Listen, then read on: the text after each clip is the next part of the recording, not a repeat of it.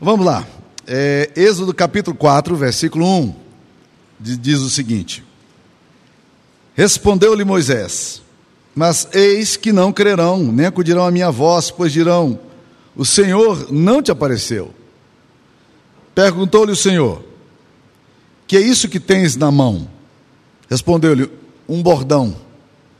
Então lhe disse: Lança-o na terra. Ele o lançou na terra, e o bordão virou uma serpente, e Moisés fugia dela.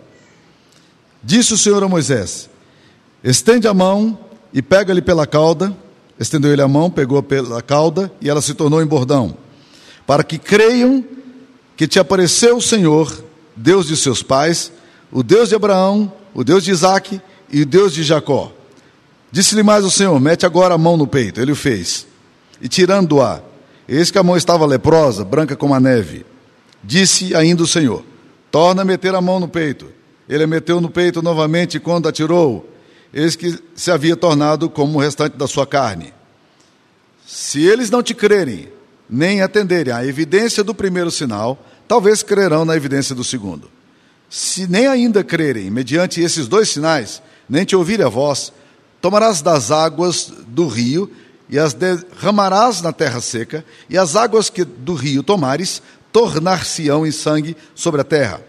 Então disse Moisés ao Senhor: Ah, Senhor, eu nunca fui eloquente, nem outrora, nem depois que falasse a teu servo, pois sou pesado de boca e pesado de língua. Respondeu o Senhor: Quem fez a boca dos homens? Ou quem faz o mudo, ou o surdo, ou o que vê, ou o cego? Não sou eu o Senhor? Vai, pois, agora, e eu serei com a tua boca e te ensinarei o que has de falar. Ele, porém, respondeu: Ah, Senhor, envia aquele que has de enviar, menos a mim.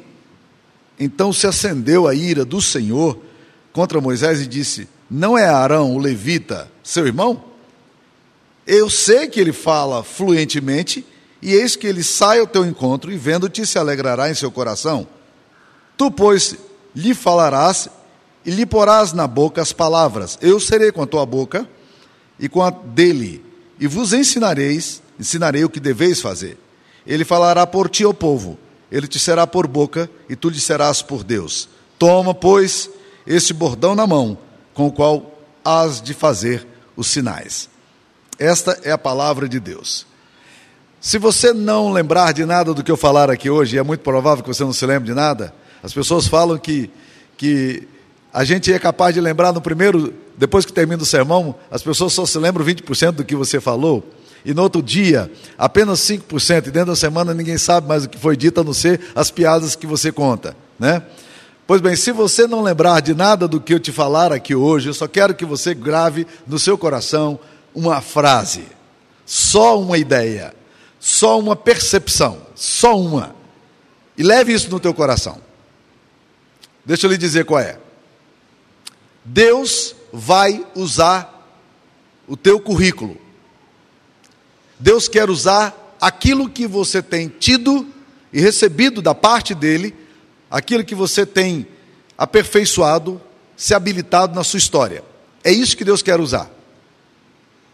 Deus vai usar o teu currículo. Quando Deus se encontrou com Moisés, ele estava muito inseguro sobre o chamado. E a Bíblia mostra aqui que ele arrumou várias desculpas. Ele se justificou dizendo que as pessoas não creriam nele, os próprios judeus, eles iriam dizer: quem, quem é que pode garantir que Deus apareceu a você? Aí ele disse: Olha, os, os egípcios vão rir da minha cara, porque era o maior império da época. E ele dizia: Eu tenho outro problema, Deus, eu sou pesado de língua. Eu não falo muito facilmente, eu não sou eloquente. E a Bíblia diz que Deus foi respondendo a cada uma delas, mas aí quando ele começou a criar problema demais, a Bíblia diz uma coisa muito interessante. Deus ficou irado com, com, com Moisés. O texto diz aqui que Deus ficou zangado com ele. Se acendeu a ira do Senhor contra Moisés e disse: Não é Arão levita teu irmão? E aí a gente sabe o que aconteceu. Deus vai usar exatamente o que? Deus preparou Moisés a vida inteira para essa função. Moisés é um homem privilegiado em todos os aspectos. Ele passou 40 anos vivendo o glamour do, do império, é, do império do Egito. era naquela época a nação mais poderosa, tanto em termos de conhecimento, quanto em termos de poderio bélico, quanto em termos de cultura e em termos financeiros. Para vocês terem uma ideia, a universidade que provavelmente Moisés frequentou, a Universidade de Cairo, era a melhor universidade do mundo naquela época.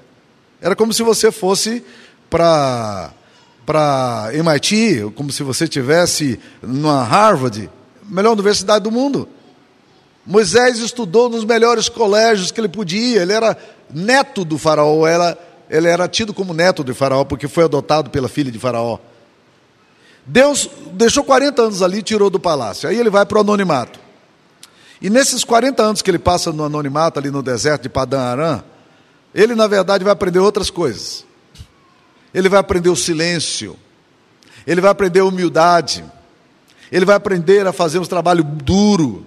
Vida de pastor não, não é uma vida fácil, cuidar de ovelhas de, durante o dia no calorão do deserto, à noite um frio terrível no deserto, perigos constantes de ataques de animais selvagens ao rebanho. A Bíblia nos mostra, porém, que Deus é, vai usar Moisés naquilo que ele tem. Quando Deus se, se encontra com Moisés, Deus faz uma pergunta muito interessante. Ele diz: O que é que você tem na mão? Deus o chama e ele diz: Olha, eles não vão crer quando eu falar que o Senhor falou, e então eles vão te dizer que o Senhor não apareceu. E Deus lhe diz: O que é que você tem na mão? Qual é o seu currículo? O que é que você traz? E ele diz: Eu tenho uma, um cajado, eu tenho um bordão aqui. Ele diz: Ok, isso é bastante. Me traz isso aqui que eu quero usar isso aí. E é interessante, meus queridos irmãos, que você vai estudando a, a, essa, esse episódio do bordão na mão de Moisés e ele realmente toma posse daquele negócio, ele entende que o bordão é fundamental para ele. O currículo dele é fundamental. Porque a Bíblia diz no capítulo 4, versículo 17, que Deus diz para ele: Toma, pois, este bordão na mão com o qual has de fazer os sinais. E quando a gente vai para o capítulo 20, diz a Bíblia: Moisés levava na mão o bordão de Deus. Em outras palavras, eu tenho que andar com esse negócio aqui. Deus olha para ele e diz: O que, que você tem na mão? Ele diz: Tem um bordão. Ele diz: Joga no chão. Ele jogou no chão. O bordão virou uma cobra. Aquele cajado começou a andar. E Deus disse: Pega na cauda dele. O que é muito significativo e simbólico. Sabe por quê? Porque um dos deuses da, do antigo egípcio era o deus da serpente. Era formato de serpente. Inclusive, se você olhar com detalhe, nas efígies, se você olhar é, na, na, nos, no, no, nos tronos, nos, nos cetros reais, em todo lugar no Egito, você vai ver a cobra, o sinal da cobra. Era um símbolo de grandeza do Egito. Deus diz: pega no rabo desse trem aí que vai acontecer nada. E quando ele pega, a Bíblia diz que realmente aquela serpente volta a ser um, um, um bordão. Agora preste atenção: quantas vezes vai aparecer aqui? No capítulo 20, Moisés joga seu 4, 20 Moisés joga seu bordão diante de Faraó e ele se transforma numa cobra. A gente sabe o episódio, porque diz a Bíblia, que logo em seguida aquela cobra, os magos também conseguiram reproduzir o sinal, mas co a cobra de Moisés engolia as cobras dos magos. Capítulo 8, versículo 5 de Gênesis, na segunda praga, quando era praga das rãs, Deus lhe ordena: estende a mão com o teu bordão. É o que ele faz. No capítulo 14, versículo 15, com esse bordão, Deus lhe ordena: E tu levanta o teu bordão, estende a mão sobre o mar e divide-o, para que os filhos de Israel passem pelo meio do mar em, em seco. E lá no capítulo 17, 5 de Êxodo, quando o povo estava murmurando por não ter água, Deus diz a Moisés: Leva o teu bordão com o qual feriste o rio e vai. O bordão se torna o símbolo dele, de que Deus estava com ele. E ele passa a andar com isso. O que é que você tem na mão? Nós estamos aqui hoje é, na eleição, na ordenação e instalação de presbíteros e diáconos na igreja. São os ofícios da igreja. O que é que você tem na mão, meu irmão? Os demais membros da igreja que estão aqui hoje, o que é que vocês têm na mão? Quais são os dons que vocês têm? Eu estou agora com um grupo muito promissor de líderes potenciais na igreja. São 13 homens que estão andando nesse segundo semestre agora para a gente poder estudar a Bíblia e crescer numa caminhada de espiritualidade e fé.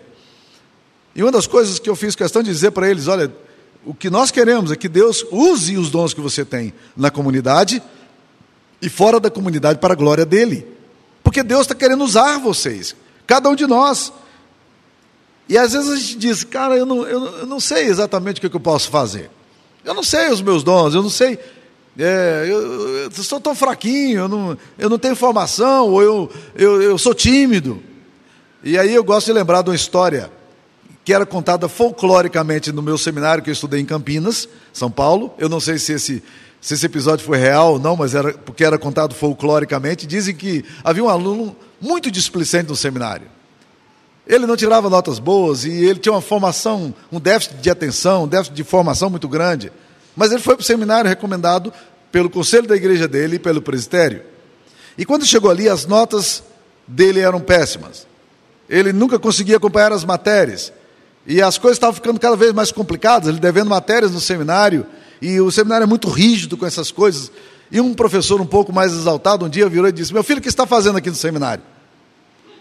Ele disse: Eu estou aqui porque eu, eu tenho certeza de que Deus está me chamando para um ministério. Ele disse: Então começa a mostrar os sinais, meu querido. As suas notas estão péssimas, você está defasado no estudo, no aprendizado, você nunca consegue os resultados que você precisa. Como é que você acha que Deus vai usar você no ministério?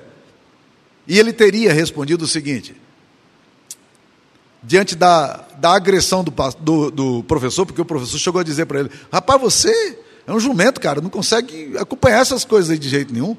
E aí ele ficou assim, meio sem graça e meio ressentido, e o professor dizendo para ele ir embora do seminário. Ele disse: professor, deixa eu te dizer uma coisa. Se Deus usou uma queixada de jumento na mão de Sansão, imagina o que Deus pode fazer com o jumento inteiro, né? Então, às vezes, meus queridos irmãos, a gente fica achando, olha, nós não temos os dons, mas Deus está perguntando o que é que você tem na mão. Mostra para mim o que, é que você tem. Ele usou o preparo intelectual de Moisés para levar, tirar o povo e levá-lo à terra prometida. Usou Paulo com todo o conhecimento teológico para escrever as cartas e fundamentar teologicamente todas as igrejas do primeiro e do segundo século e até nós. Ele usou a mulher na Bíblia que só tinha uma botija de azeite na sua casa. Ele usou um garoto que só tinha cinco pães e dois peixes para alimentar uma multidão. Ele usou Billy Graham. Eu não sei se vocês sabem da história de Billy Graham, grande evangelista do século XX. Esse homem, ele era um capial. Ele era um menino de fazenda, da roça, morando ali na Carolina do Norte. Mas ele era muito crente. Deus levantou esse menino ali da roça menino que ficava recolhendo feno na sua juventude para ajudar a família, que tinha uma pequena propriedade. Deus levantou esse menino para pregar o evangelho em praticamente todos os países do mundo. Deus usou D.L. Moody. D.L. Moody era um menino pobre de Boston. Ele foi um grande evangelista também do século XX. Deus usou esse menino, sabe de que forma? Ele era um sapateiro. E o professor de escola dominical dele começou a ficar muito preocupado, não só com o estado espiritual de D.L. Moody, mas também de todos os seus alunos. Ele orava todos os dias por eles. E um determinado dia ele falou de Jesus a Moody. E Moody entregou sua vida a Jesus. E Moody se tornou um dos maiores avivalistas da história. Mas ele era sapateiro. Lá no centro de Boston existe uma plaquinha, quase despercebida ali no meio daqueles enormes prédios, mas tem uma placa, uma placa bem clara lá dizendo assim: Neste lugar aqui trabalhava D.L. Moody, um menino sapateiro que Deus usou para a glória dele. O que é que você tem na mão? Qual é o seu currículo?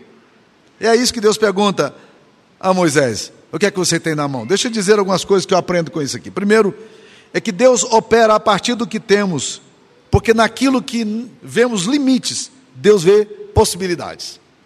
É isso que, que, que, que nós percebemos aqui. Moisés começa a colocar limites. Os judeus não crerão quando lhe falar, o Egito e Faraó ridicularizarão da minha presença. Eu tenho deficiência de linguagem, eu nunca fui eloquente, eu estou destreinado, eu não vou dar conta. Moisés dá uma série de razões para mostrar que ele era inadequado para a função, que Deus errou. Deus mirou nele, mas é como diz o ditado: me mira, mas me erra. Né? Deus, Deus não devia ter mirado Moisés. Moisés tem uma série de desculpas aqui. Mas Deus vai cuidando de tudo, por quê? Porque onde Moisés via limites, Deus via potencialidades. É assim que Deus faz conosco também. O que é que você tem nas mãos? Traz isso para Deus. Moisés tinha um cajado. O que é que Deus faz? Ele transforma esse cajado num instrumento da manifestação do seu poder. Segunda coisa que a gente precisa aprender desse texto é que Deus usa o pouco que temos para realizar o muito que Ele deseja. Isso tem sido maravilhoso na história. Nós precisamos crer que o poder é de Deus. E isso não é discurso nem retórica. O poder é de Deus, é Deus que faz. A batalha não é vencida pela força, ela não é vencida pela violência, mas é vencida pelo Espírito Santo. Mas mesmo assim, Deus, na sua infinita misericórdia, insiste em nos chamar para cooperarmos na obra dele. O apóstolo Paulo fala: olha, eu plantei, Apolo regou, mas quem dá crescimento é Deus. Nós somos cooperadores de Deus, é isso mesmo, é essa função. Há uma frase de Paul Washer que tem sido muito orientadora para o meu coração. Ela diz o seguinte: Deus não precisa de nada vindo de você. Quando Ele te chama para vir e servi-lo, não é para preencher uma necessidade, Ele está te oferecendo um privilégio. É isso que Deus faz. Deus usa o pouco que a gente tem para realizar o muito que Ele deseja. O apóstolo Paulo diz: Nós temos um tesouro em vaso de barro, para que a excelência do poder seja de Deus e não de nós. Em outro lugar, ele fala: Não que por nós mesmos sejamos capazes de fazer alguma coisa como se partisse de nós, pelo contrário, a nossa suficiência vem de Deus. Deus quer usar o pouco que você tem para fazer o muito que Ele deseja fazer. Terceira coisa que eu aprendo nesse texto é que nem sempre valorizamos o que temos e somos, mas Deus potencializa o que nos é disponível. O que é uma vara? O que é um cajado? Deus pergunta o que você tem na mão, e Deus transforma aquela, aquela vara numa serpente. Depois Ele transforma aquela serpente numa vara. E Moisés vai andar com isso por todos os lugares. Um dia ele chega diante do Mar Vermelho. Que situação complicada. O povo cobrando dele, nós vamos morrer. Ele sabia que ele ia morrer. Não tinha chance nenhuma. O Mar Vermelho na frente, o exército aparelhado de, do Egito atrás. Ele sabia que, que as coisas não iam ser muito fáceis. E ele então vai orar a Deus. E quando ele começa a orar, Deus fala assim: Por que, que clama o povo a mim? Diga ao povo que marche. Ok, legal. Vamos marchar, mas aqui tem um mar vermelho. Você não está vendo, não, Deus? E Deus então ordena que Moisés toque no mar vermelho com aquele cajado. E aquele mar vermelho se abre maravilhosamente, surpreendentemente. E o povo pode passar a pé enxuto naquele lugar. É a ordem de Deus que faz as coisas. A coisa mais ameaçadora se torna impotente quando se encontra diante de Deus. Então nós nem sempre valorizamos o que temos. Nós temos a tendência de depreciar aquilo que nós temos recebido das mãos de Deus. E é porque depreciamos é que nós deixamos para trás aquelas coisas maravilhosas que Deus tem nos dado. Deus quer usar seu currículo, meu querido irmão. Muitas vezes nós limitamos nosso potencial porque achamos insignificante o que temos. Ofereça a Deus tudo aquilo que, que Deus pode transformar em instrumento de poder para a glória dele. O que é que você tem na mão? Traz isso para Deus. Ofereça o seu currículo a Deus. Diga o que você pode fazer. Deus está chamando muitos. E Ele chama aqueles a quem Ele quer.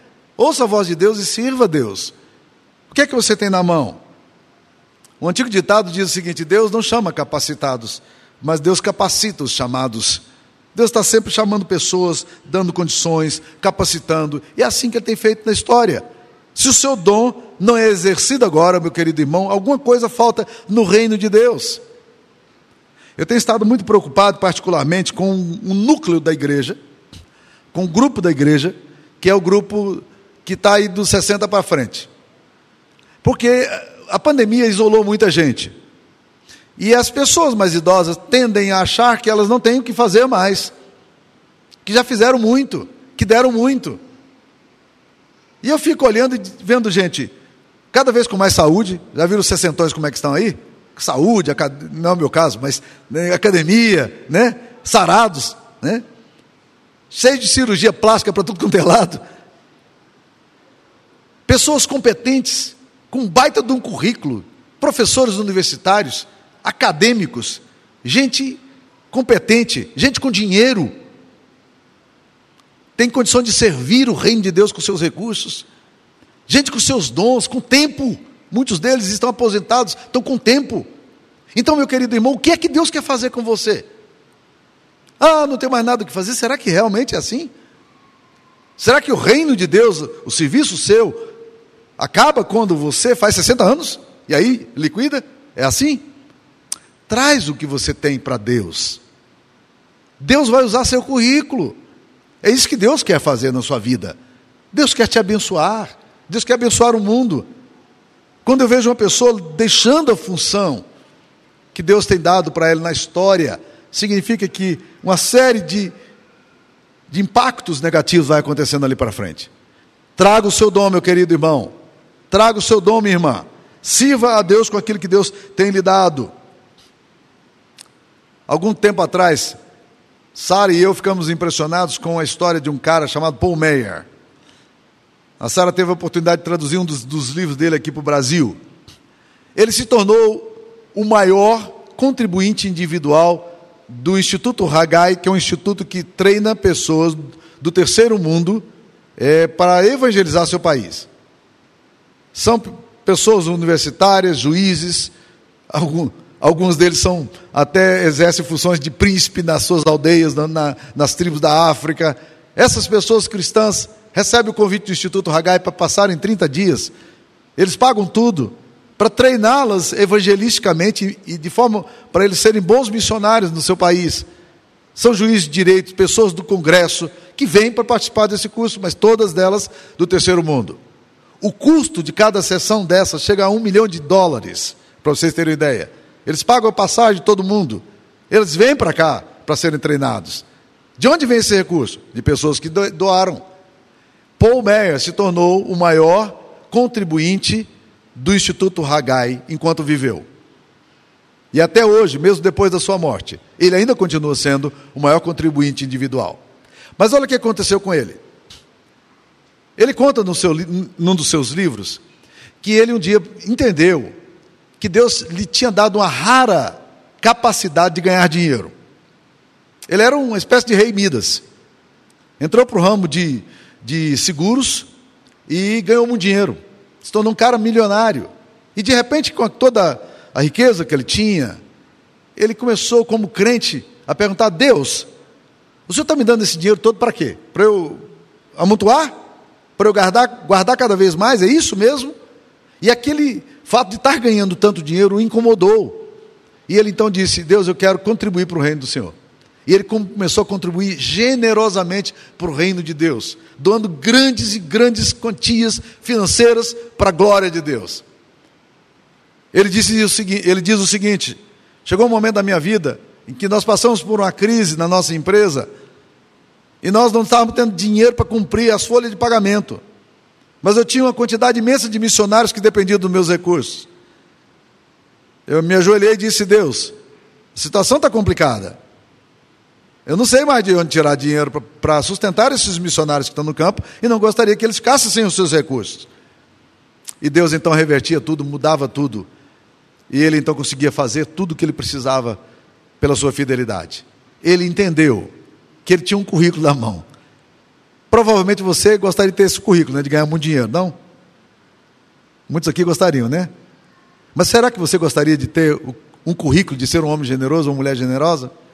Se Deus lhe desse grandes porções, você usaria para o reino de Deus?